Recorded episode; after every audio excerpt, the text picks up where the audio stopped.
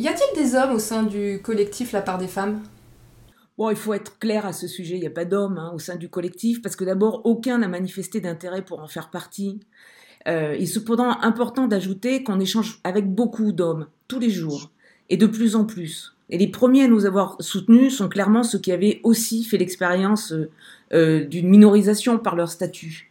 On avait pas mal de gens qui sont qui ont des origines maghrébines. Là, ces hommes-là nous ont compris. Ils ont compris tout de suite qu'on était dans. On, parlait de vraiment d'une autre histoire. Donc ils nous ont soutenus rapidement. Euh, ça veut peut-être dire aussi que pour l'instant, aucun homme n'est vraiment prêt à porter ces questions-là. Il souhaite peut-être pas s'emparer de ces sujets-là. Le collectif, il n'a pas été pensé au départ pour être qu'un collectif de femmes. C'est juste un état de fait.